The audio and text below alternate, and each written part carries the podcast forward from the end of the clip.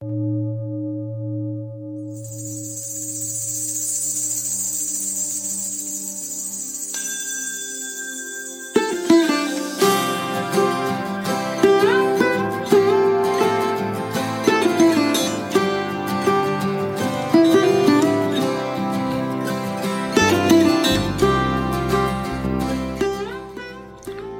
大家好，欢迎收听远方 FM 的第二十四期节目，我是主持人 TC。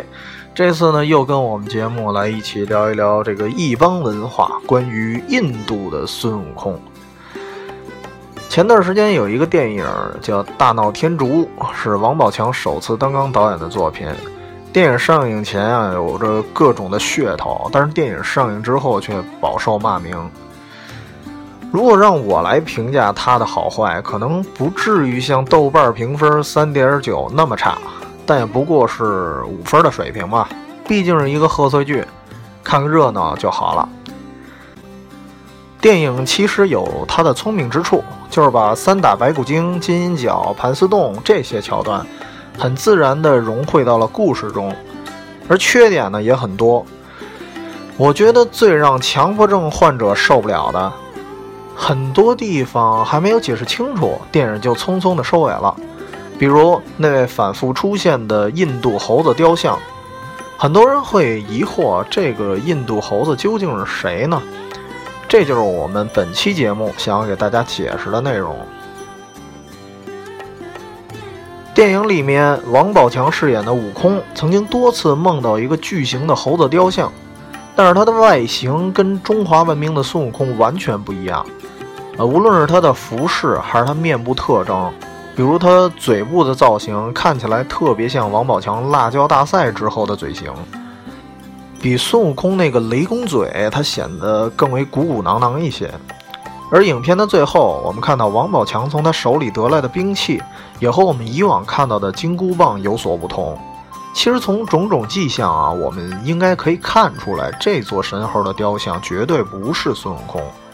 如果说孙悟空在国内更多是一种情怀，或者是小说中的英雄形象，那么这只印度猴子则不同，它更多的是在印度、泰国等地拥有一种宗教地位，它就是当地人民十分崇拜的神猴哈努曼。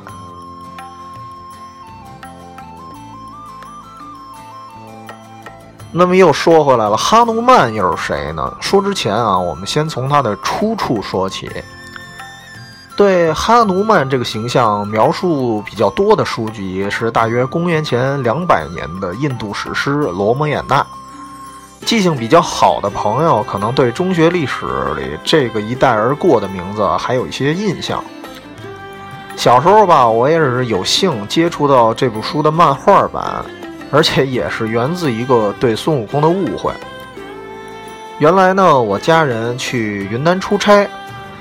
问我带什么纪念品？那时候我对地理也没什么概念，也不知道当地会有什么特展。我就说，呃，要不您给我带几本《七龙珠》吧。我妈呢就认为，《龙珠》的主人公不就是孙悟空吗？孙悟空不就是猴子吗？于是，在云南没有买到《龙珠》的老妈，给我买了一套神猴哈努曼的连环画，而这个漫画其实就是《罗摩衍那》的主要篇章。其实说起《罗摩衍那》这本书啊，它的主人公其实不是哈努曼，而是一位叫罗摩的王子。《罗摩衍那》的中文直译过来就可以理解为罗摩的历险记。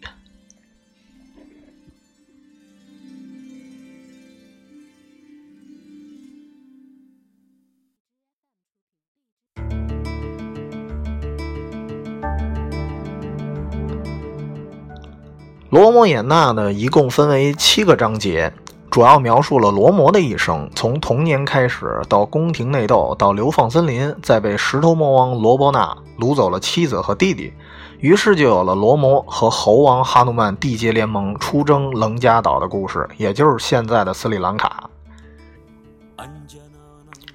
可以认为，哈努曼是协助罗摩夺回家人、歼灭罗波那的重要战力。综合各类描述，我们可以了解到，哈努曼是风神之子大梵天的徒弟，经历了烈火、美色、毒风等一系列的考验，从而获得了高深的法力。类似于七十二变吧，并且力大无穷。孙悟空有着三头六臂，而哈努曼就有着四头八臂。跟罗摩结盟的时候，他特别像大闹天宫时期的孙悟空，也有着大量的猴子兵团。而且有意思的是，他的武器很多画像和关于哈努曼的雕塑，我们可以看到他的武器是类似于刮锤之类的一种东西。其实呢，那是被他降服的一只神兽，变成兵器之后。可以称作虎头如意棍，虎头可以喷射各种武器，比如火焰、箭矢，也可以恢复成虎头龙尾的神兽进行自主战斗。比起定海神针，这个功能就更加多样化了。从法力上看啊，他似乎比这个孙悟空略高一筹。从出现的时间看，他绝对是孙悟空的老祖宗了。那么哈努曼和孙悟空到底是什么关系呢？在国内，胡适、季羡林这些大师其实都赞同一个观点，认为孙悟空的灵感源自于哈努曼，尤其是哈努曼大闹无忧园的一幕和孙悟空大闹天宫是极其相似。但是，仍然有学者以这个吴承恩有没有读过《罗摩衍那》来作为驳斥孙悟空参考哈努曼的说法。因此，这个问题啊，在文学界乃至历史界，其实呢一直存在的争议。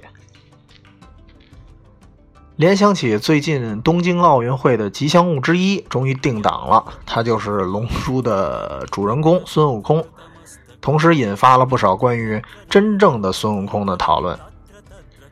个人认为，其实很多形象，或许是名字，或许是特征，它已经不单单属于一个国家或者个人了，它其实已经成为下一次艺术创作的蓝本儿。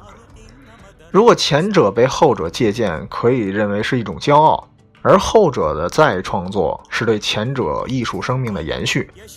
只要不是单纯的抄袭，都有其存在的意义，就不用太较真了。不过有意思的一点啊，是这个《大闹天竺》这部电影中的悟空的父亲，也就是六小龄童饰演的角色，他本人呢就是在印度。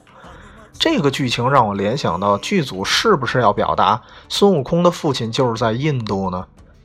但是呢，由于片子本身的评价太低，后续应该也不会有人再做深度的解析了，很可惜的一件事儿。最后再说一些延展吧。哈努曼除了在《大闹天竺》出现，也曾经出现在一个非常胡闹的电影，就是日泰合拍的特摄电影《哈努曼与七个奥特曼》。提前告诉大家。豆瓣评分不高，全程高能。如果真想体会呢，我也不拦着。说了这么多，我们今天的节目就聊到这儿。提前做个预告吧，下期我们会做一个非常欢乐的远方节目，敬请期待。我们下次节目再见。